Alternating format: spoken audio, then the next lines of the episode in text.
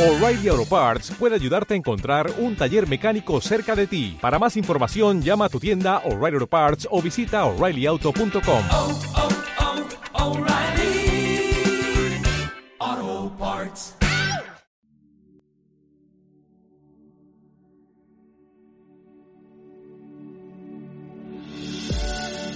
Bienvenidos y bienvenidas a Brigada OSINT, el canal para los apasionados a las investigaciones de fuentes abiertas, a los osintomáticos como yo, al micro Aymeri Parej, que os doy la bienvenida.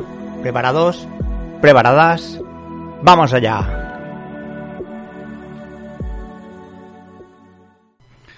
Hoy empezamos con una editorial que queríamos comentar debido a diferentes publicaciones que se están haciendo sin control.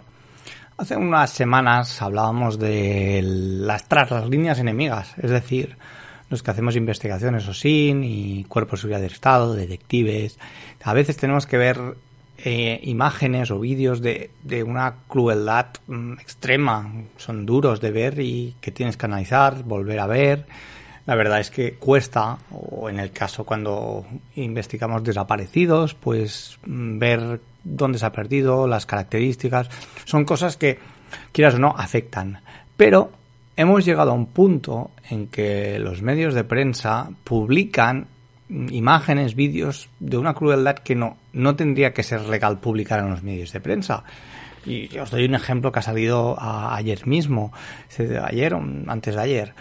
Eh, se trata del el vídeo del, del atropello de, en Barcelona de la furgoneta de los, de los terroristas que cometieron el atentado.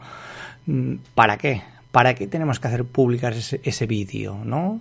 Eh, a partir de ahí, nosotros nos partimos de una, una regla que se llama las tres puertas, ¿vale? Las tres puertas mmm, son tres preguntas que te tienes que hacer a la hora de publicar. ¿Para qué? ¿Para qué publicas eso? ¿Para qué sirve publicar, por ejemplo, el vídeo de la furgoneta atropellando a toda la gente de las Ramblas? ¿Qué, se quiere hacer con eso? ¿Qué se quiere conseguir? ¿Visitas? ¿Visitas al periódico? ¿Te crees que es normal? ¿Tienes control de quién lee esas noticias? ¿Y si ven las imágenes menores? Bueno, la primera pregunta es ¿para qué? Segunda pregunta es ¿de qué sirve compartir y dar visualización a esa extrema crueldad? ¿Qué os parece? ¿Eh? ¿De qué? ¿Para qué? ¿Qué sirve publicar? ¿Qué quieres ver? ¿Lo crueles que eran? No, si ya lo sabemos, no hace falta que se haga público ese tipo de vídeos, ese tipo de imágenes. Tendría que haber un control y un filtro. Se filtra que no se puede hacer publicidad de casinos, de juego online, de apuestas, pero ¿y eso? ¿Nos hemos vuelto tan inmunes que os pensáis que no afecta eso? Y tercera pregunta, ¿sabéis con esa libertad de compartir a quién pueden llegar esas imágenes? Es decir, ¿por qué se publican ex vídeos de extrema crueldad en periódicos, fotografías? ¿Para qué? ¿A quién llegará? ¿Tenéis control? ¿Hay un filtro de, de, leer los periódicos o ciertas webs con edad para poder entrar? No, no hay control. Entonces lo llamamos las tres puertas porque, eh, primero, primera puerta, ¿para qué? Si tienes una explicación de para qué se va a publicar, puedes pasar a la segunda puerta. Abres y entras. Segunda puerta. ¿De qué sirve compartir y dar visualización a esa extrema crueldad? ¿Tienes contestación para eso? Sí, no. Si no tienes contestación, no se publica porque no pasas a la segunda puerta. Si tienes contestación, pasas a la tercera puerta. Y la tercera puerta es, ¿sabéis con esa libertad de compartir a quién puede llegar esas imágenes? Si pasas las tres puertas, lo publicas. Si no, ¿para qué tenemos que ver esa crueldad tan extrema? O desde otro punto de vista, ¿Estás seguro que es totalmente cierto lo que vas a publicar? Puerta de la verdad. ¿Es bueno para alguien? Puerta de la bondad. ¿Es necesario que yo sepa lo que quieres publicar? Puerta de la necesidad. Así que hago una reflexión para cuando lleguen vídeos duros o imágenes duras, no los compartáis si no pasan las tres puertas. Y a los medios de prensa que publican vídeos como el del atentado de Barcelona, pues también les hago esa reflexión de por qué tienen que pasar las tres puertas si no es necesario. Venga, bienvenidos y empezamos con el podcast. Hoy os traemos un documental que quizá muchos ya conocéis, pero bueno, como siempre puede ser que alguien no conozca, me gusta me gusta explicarlo, ¿vale? En concreto se llama eh, A los gatos ni tocarlos, un documental de Netflix en el que se ve claramente el potencial del crowdsourcing y en este caso una investigación o sin en toda regla por una comunidad de personas. En él eh, trata el caso de un, tío que maltrataba gatos, eh, mataba y a partir de ahí empezaron a investigar a, a esa persona y a obtener pruebas los, los propios internautas no la policía que no, no llegaba a hacer caso. Eh, bueno, hasta que el, el, chico asesinó hasta una persona. O sea, el nivel de crueldad fue, fue subiendo y bueno, como gracias a las aportaciones que estaban haciendo los internautas de esas investigaciones en fuentes abiertas, se pudo dar con el, con el asesino. Es un documental que recomiendo, que veréis cómo han utilizado técnicas o sin, sin saber que estaban haciendo sin y cómo se fijaron en detalles muy importantes y llegaron a conclusión de dónde podía estar. Os lo recomiendo porque es un buen documental y os va a gustar seguro. Y ahora seguiremos con algunas extensiones para tu navegador Firefox. Y ahora con, con, lo que son extensiones de Firefox, daría para un capítulo entero, pero bueno, os iré presentando poco a poco en, en pequeñas píldoras. Yo hoy os vengo a hablar de, de dos concretos, o tres, bueno, en este caso tres. El primero se trata de la extensión Save to de Wayback Machine. Es un plugin que lo que te permite es cuando estás visitando una web, la archivas, o sea, la puedes guardar y que se archive en archive.org. Es importante porque a veces puede que hayas encontrado algo que puede ser borrado porque está, está cometiendo un delito o porque, porque lo que sea, pueden borrar esa web. Si haces una copia, con, con, solo clicar en esa extensión, estás haciendo una copia de la página que estás viendo, no de toda la página web. Es decir, si tienen páginas, tiene posts diferentes, solo guardará lo que se esté viendo en pantalla. Pero es interesante hacer según qué copias. Esa es la primera extensión que yo creo que es necesaria.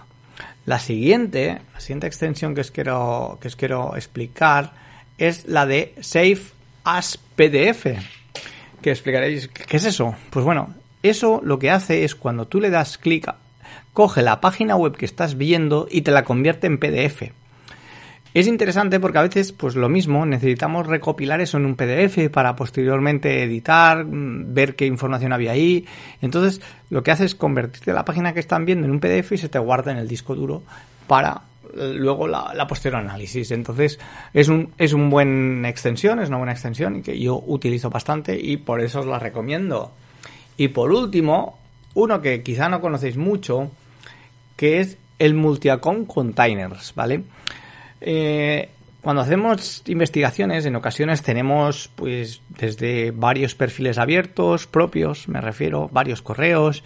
¿Y qué pasa? Si quieres entrar en un correo, te tienes que identificar, leer el correo, cerrar, abrir otro, o tienes varias cuentas de Facebook, abres una, tienes que cerrar la otra. Pues bien, Multi-Account Containers lo que genera son contenedores que cada pestaña que tú generas con el container es nueva, es decir, te permite tener varias cuentas abiertas en un mismo navegador, pero como si fueran navegadores diferentes.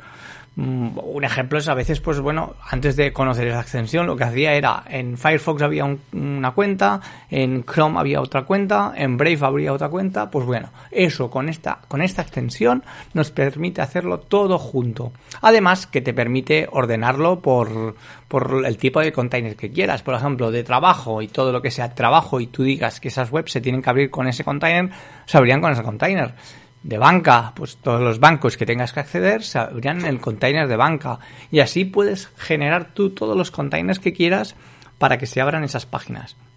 La verdad es, es interesante, sobre todo si tenéis muchas cuentas y bueno, probadlo y me decís qué, qué os parece. Y hasta aquí esta pequeña píldora de extensiones de Firefox que seguiremos ampliando en próximos capítulos y ahora pasaremos a hablar de OSINT Driving. Y os preguntaréis qué es OSINT Driving. Bueno, es una palabra que, que, me he inventado realmente. Los que seguís el blog ya sabréis de qué se trata. Pero consiste en sacar información de un vehículo. Pero no de un vehículo mirando la matrícula. No. Eso, bueno, lo puedes hacer desde tanto en la DGT como en e-Informa, obtendrías, pero no. Nosotros hacemos un análisis de lo que lleva el vehículo, del tipo de pegatinas, de lo que lleva dentro del vehículo, una visual desde fuera o desde una simple foto. ¿Qué pasa? Que la gente se coloca para decorar su coche ciertas pegatinas, ¿no? Pues puede ser desde el colegio, de los, pues he ido a tal universidad, eh, la pegatina de Apple, la pegatina de, pues si haces kitesurf de tu marca de kitesurf, de, bueno, cada uno decora su parte trasera del coche con, las pegatinas que, que, le gustan y que están relacionadas como es él o su familia. Pues bien, con eso puedes sacar información. Es decir, si llevas Baby on Board, sabemos que tienes un niño. Igual dentro llevas una sillita de bebé y eso nos haría ver que, bueno, es un padre de familia, puede ser, o una madre de familia la que tiene ese vehículo.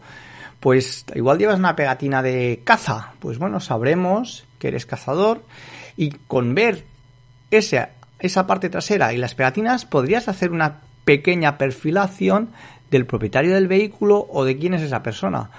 Entonces, es algo curioso que la gente no, no, lo tiene en cuenta, pero os recomiendo que cuando vayáis por la calle vayáis mirando los vehículos que están aparcados y a ver qué información podéis sacar. Pues bueno, por ejemplo, la típica que llevan al zapatito colgado en el retrovisor de interior, pues bueno, denota que tienes niños. Eh, luego, si desde la ventana ves que dentro está todo sucio de, de ceniza, pues es un fumador Parece mentira, pero se pueden conseguir cosas e imaginaros que estamos haciendo una perfilación en base a eso y luego lo comparamos con todo lo que aparece en las redes sociales o en la red. Pues tendríamos una perfilación con el OSINT Driving. Animaros, probad y si, obtenéis cosas, me gustaría saber cómo, os ha ido esa perfilación mediante OSINT Driving. Venga, venga, venga, continuamos. Y bien, ahora venimos con un caso real de investigación que puede que hayáis visto ya en Twitch o en YouTube y, o en el post que publicamos, pero bueno, para nuestros oyentes que no nos siguen en el resto de redes, os lo explicaremos. Bien, nos llegó un vídeo en el que se veía un chico con una, con una moto, una scooter, que bueno, le daba un acelerón, se chocaba contra un pilón y bueno, rompía la, roto, la moto. Y nos retaron a averiguar bueno, si podíamos saber dónde se había grabado ese vídeo. Para eso nos fijamos en la foto, bueno, en el vídeo, y vimos varios detalles que teníamos que tener en cuenta a la hora de averiguar dónde se había grabado. Se podía ver una lonja de un puerto, se podía ver un puerto con, con, las, con los barcos atracados ahí, podíamos ver unos edificios bastante altos, así podíamos ver la matrícula del scooter y la bandera de España. Por de pronto ya sabíamos que era España por la matrícula, era característica de España, es un detalle de las que son de esas amarillas y bueno, ubicamos que era España. La bandera del, del barco era España, pero podríamos haber pensado que era de otro país y estaba atracado ahí, pero bueno, con la matrícula de la moto tuvimos claro que era España. A partir de ahí, ¿qué hicimos? Primero que nada, buscar un mapa de todos los puertos comerciales de España conseguimos un mapa y vimos que había sobre 46 puertos. Parecía que sería un trabajo duro, y, pero queríamos practicar y, conseguirlo. Por lo que cogimos y empezamos por el primer puerto que nos encontrábamos a mano derecha, que era el de Palamos. Empezamos por Palamos, vimos las visuales, no nos cuadraban las pistas que teníamos de edificio lonja y, y los pilares, la forma del puerto no nos cuadraba.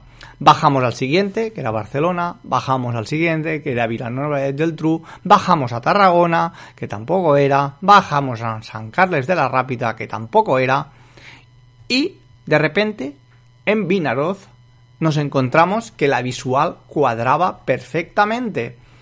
Se nos cuadraba nos fuimos a Street, View y ubicamos la posición exacta y podíamos ver la lonja, por supuesto, los pilones donde chocó la moto, los edificios, por lo que ya teníamos ubicado qué estamos viendo, ¿vale? En el, en el post podréis ver las imágenes bien, bien marcadas de cómo, lo veíamos, la visual, es decir, supimos el punto exacto donde tuvo eh, el choque la moto y, podíamos ver la imagen de dónde estaba enfocado, en qué dirección, pero rizamos el rizo. Queríamos saber exactamente a qué hora y cuándo se había grabado ese vídeo. No teníamos nada, no había metadatos en el vídeo porque lo sacamos de, de TikTok, el enlace era un enlace de TikTok. Aparte era una cuenta de memes que republicaba vídeos, por lo que no podíamos saber la fecha exacta de grabación. Pero para ello nos fijamos en varias cosas. La primera fue cómo iban vestidos. Iban pantalón largo y manga corta, por lo que hacía suponer que no era invierno, pero tampoco era verano, porque mm, en verano hace calor en las zonas costeras. Lo que marcamos un rango de entre mayo y junio podía ser ese vídeo, por la forma de vestir, porque bueno, no, no parecía que hiciera calor. A partir de ahí nos enfocamos en la dirección, teníamos que ver en qué dirección estaba grabado el vídeo, norte, este, oeste, sur. Y a partir de ahí nos fuimos al ya conocido Calc, que es la calculadora de solar. ¿Qué pasa? Si poníamos que la fecha era de ahora, de noviembre, pues igual nos marcaba que eran las 9 de la mañana. Pero pusimos realmente la fecha estimada en que estaba, que era entre mayo y junio. A partir de ahí fuimos moviendo la, hora solar hasta que nos reflejaba el sol en un edificio y nos producía la sombra que se apreciaba en el vídeo. En el vídeo podíamos apreciar una sombra de un edificio y a partir de ahí podíamos calcular la hora. Por lo que estipulamos como resumen, el vídeo se tomó en Vinaroz entre mayo y junio y sobre las doce y media del mediodía. Habéis visto una evolución de cómo con un vídeo podemos hacer todo esto. Y pensaréis, bueno, y si llega a ser, pues yo qué sé, el puerto de La Coruña, pues hubiera tenido que pasar cuarenta y pico puertos hasta llegar ahí. Pero mm, con eso no quiero decir que, bueno, es, es complicado, pero imaginaos que lo que estuviéramos analizando fuera un delito y pudiéramos, tuviéramos que hacer esto, pues tendríamos la práctica y sabríamos la estructura de cómo hacerlo, de cómo llegar. Puede ser que sea un gran esfuerzo, pero nos hubiera aportado muchas pistas. Si hubiera sido un delito que se hubiera cometido en Minaroz, estaríamos viendo y analizando eso. Y lo que quiero que es que practiquéis, aunque parezca una tontería, eh, os parezca que no vale la pena, sí que vale la pena porque cogéis esa estructura de trabajo y de investigación paso a paso, aunque sea por un simple meme de un vídeo que aparece. Cogéis la práctica, por ejemplo, de analizar puertos. Así que si queréis, probadlo vosotros de, sacar este vídeo e intentar conseguir cómo se ha hecho, partiendo de los mismos pasos que he hecho yo, pero sin ver el resultado. Es decir, mirad Palamós, mirad Barcelona, mirad los puertos que queráis, hasta que encontréis el que, el que cuadra con el vídeo. Y bien, hasta aquí el podcast de esta semana. Espero que os guste, sobre todo compartir por ahí, que tenemos que crecer y sabéis que tenemos todas las redes sociales que podemos, podéis encontrar en cualquier parte. Y os recuerdo que en el mm, server de Discord tenemos un canal Preguntas para Podcast donde podéis dejar preguntas y las responderemos en futuros capítulos.